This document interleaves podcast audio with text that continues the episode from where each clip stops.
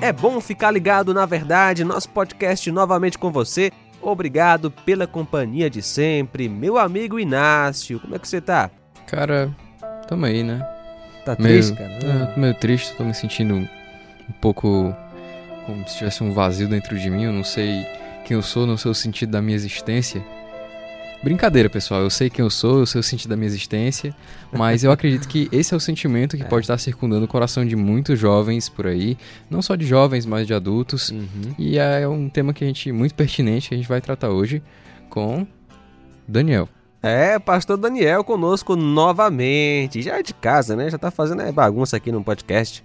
Beleza, João Lucas, tudo certo. Tá Inácio gostando aqui. dos temas? São bem facinhos, É, né? rapaz, vocês me deram temas bem complicados, né? Mas assim, a vida é assim, a vida não é fácil, né? Uns ficam Justamente. abatidos, outros animados.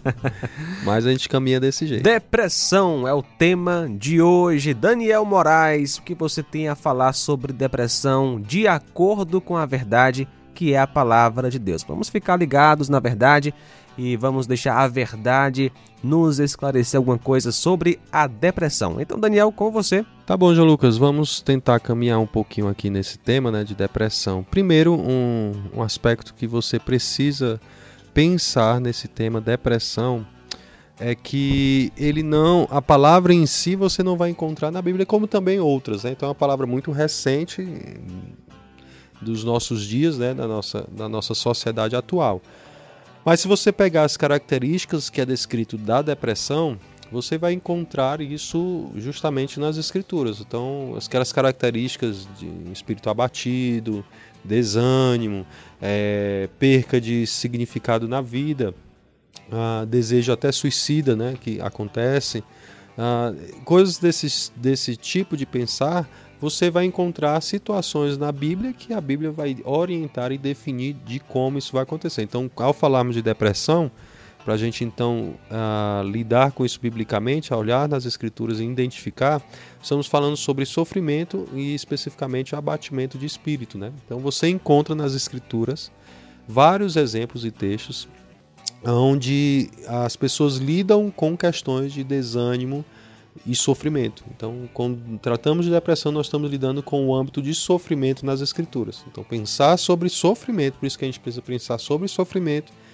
e então direcionar nossa perspectiva hoje ao lidar com isso na nossa vida. Então, pensando no sofrimento na Bíblia, o que, que a Bíblia fala sobre o sofrimento? O sofrimento é a realidade de um mundo caído, que não é o ideal de Deus. Então, nós sofremos porque vivemos no mundo caído. E sofremos porque eh, outros cometem mal contra nós, sofremos porque nós também pecamos, sofremos porque isso faz parte da realidade desse mundo caído que está perecendo, segundo as Escrituras, né?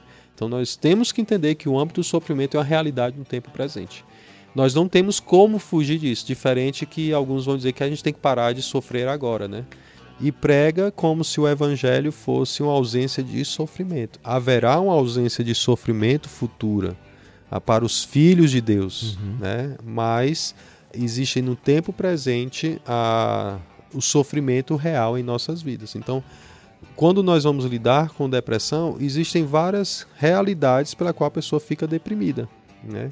Ela entra num caso de depressão. Você vai olhar nas escrituras, você vai encontrar vários exemplos. Você vê Elias pedindo a morte, fugindo e, e se escondendo, não querendo saber mais de Deus, né? Então ele vai e pede a morte a Deus, né? Então ele tem pensamentos depressivos ali, que seria caracterizado como depressão. Você tem próprio apóstolo Paulo descrevendo a profundidade da tristeza do seu coração diante de situações. Então você encontra eh, inúmeros exemplos, podia contar mais aqui, né? Vários outros exemplos. Agora, João, Lucas, interessante. Se você lê, lê os evangelhos, você nunca vai encontrar Jesus sorrindo. Os evangelhos sempre descrevem Jesus como um homem de dores, um homem de triste, um homem abatido, um homem que sofria dores, né? Justamente porque Isaías 53 descreve o Messias, o servo de Deus, como um homem de dores, um homem que sabe o que é sofrer. Então, é, essa profecia de Isaías não diz respeito apenas ao sofrimento ali no finalzinho. Não, a vida dele, é, o que ele vivenciou como filho de Deus encarnado e a sua missão trazia sobre ele uma profunda dor. Ele, a dor dele não foi só no Calvário, ali foi o, ápice da sua dor, do seu sofrimento.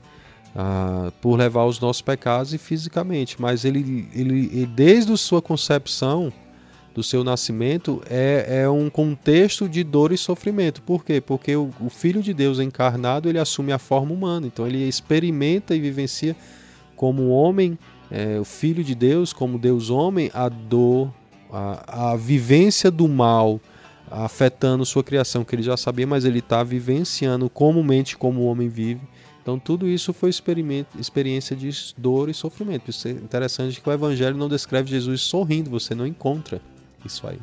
Então isso já aponta para nós que o Filho de Deus, ao vir esse mundo que não é o ideal de Deus, mas o mundo caído, ele veio para experimentar nossas dores, né?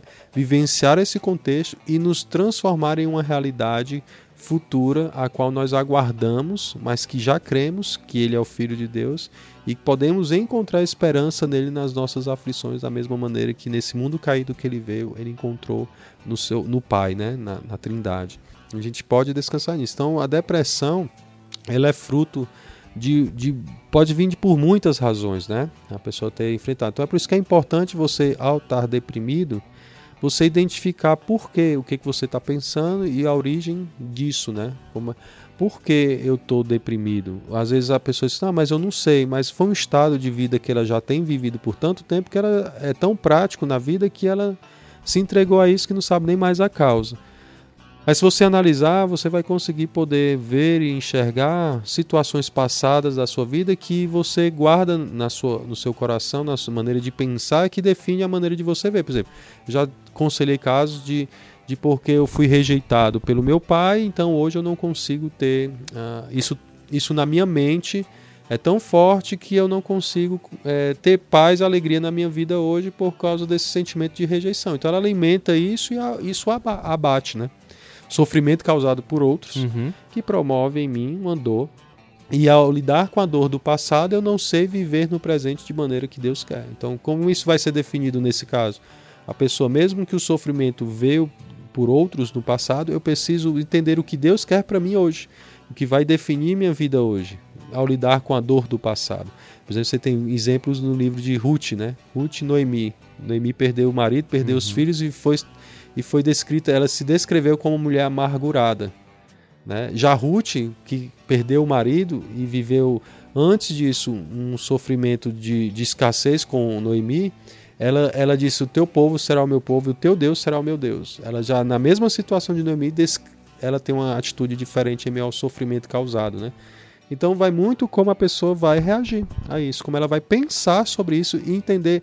E não só pensar, porque ela pode pensar de muitas maneiras, mas como o Evangelho, como a Bíblia, como Cristo vai definir a minha maneira de pensar e agir agora.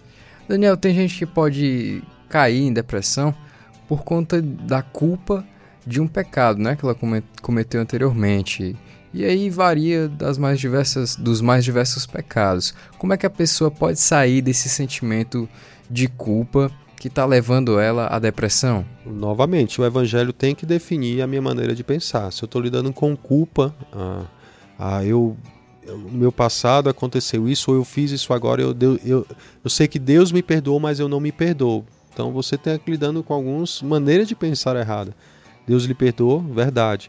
Mas você não precisa se perdoar, você não peca contra você, você peca contra Deus. Exatamente. Não é o seu padrão que é violado, é o padrão de Deus. Deus não manda você se perdoar, Deus manda você pedir perdão a Ele, porque Ele foi o ofendido, não foi você. Daniel, e o que fazer na situação em que a depressão pode vir é, de alguma dificuldade física, talvez hormônios, não sei, alguma coisa física?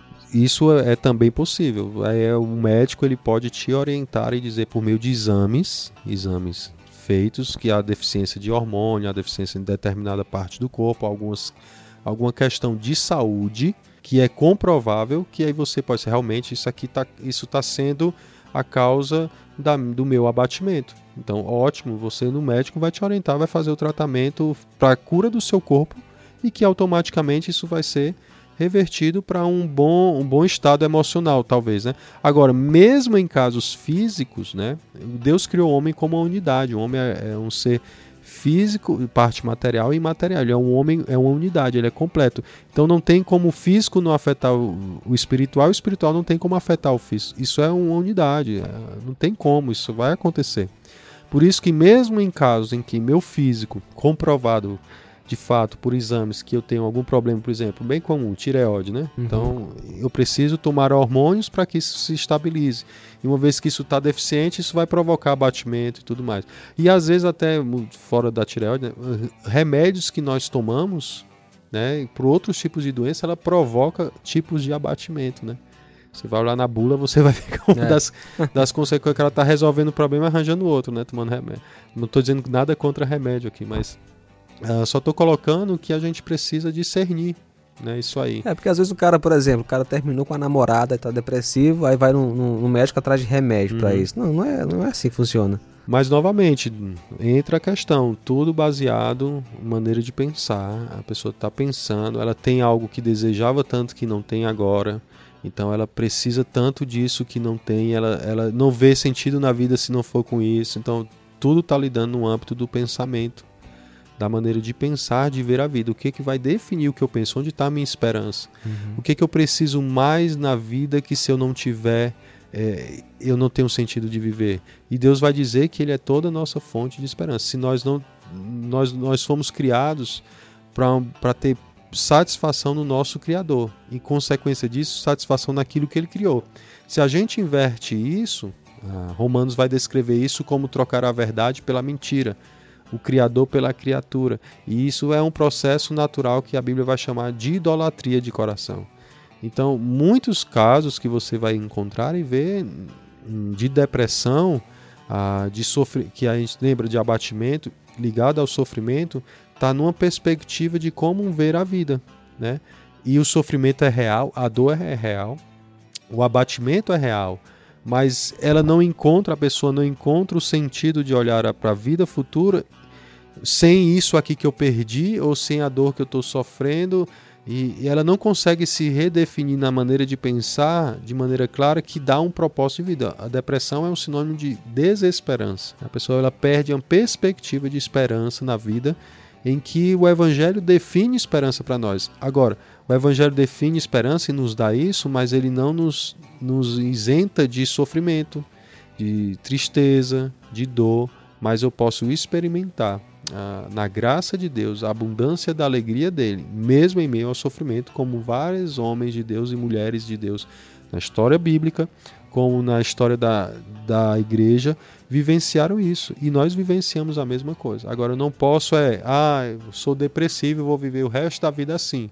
O Evangelho não, não me dá essa condição de, de pensar que eu vou viver o resto da vida assim. Eu posso experimentar uma vida ainda com Deus, uma alegria na vida e um propósito que não está sendo definido pelo aquilo que eu perdi ou sofri, mas pelo Deus que sofreu tudo por mim de uma maneira que eu jamais conseguiria sofrer uhum. e Ele definiu minha eternidade e minha vida no tempo presente. Ele quer que eu viva isso.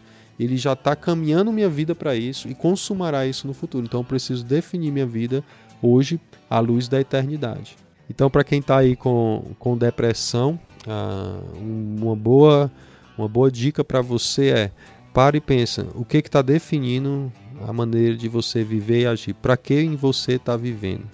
Sua perspectiva de ver e de viver está definindo muita coisa da sua vida. Então você precisa erguer seus olhos para Deus, entender biblicamente qual é esse plano de Deus para a sua vida, descrito nas Escrituras, como o Evangelho fala, e então guardar somente seu coração nisso, encontrando prazer no Senhor. É um processo Uh, sofrer faz parte da nossa realidade, mas o sofrimento ele não é aquilo que define a nossa vida. Deus nos prova no sofrimento, mas nós não nos alegramos no sofrimento, mas nos alegramos no que Deus está fazendo no sofrimento na nossa vida. Né? O Tiago, capítulo 1, vai descrever que ele está trabalhando em nós uma fé madura e constante e 1 Pedro vai dizer, descrever que nós estamos provados no fogo das provações da vida, justamente para que ele é, complete essa salvação em nós, né? Sermos parecidos com ele e eternamente viveremos para sempre com ele. Né? Muito bom, então, Daniel, obrigado mais uma vez pela sua participação aqui no nosso podcast. Nada, rapaz. Obrigado você que esteve conosco. Não esqueça de compartilhar com seus amigos este podcast. E Inácio, forte abraço Até a próxima. Valeu, João Lucas. Você que esteve com a gente também acompanhando aí pelos mais diversos meios. Que Deus abençoe sua vida e até a próxima. E essa foi uma produção da Rádio Ceará FM 102,7, uma sintonia de paz.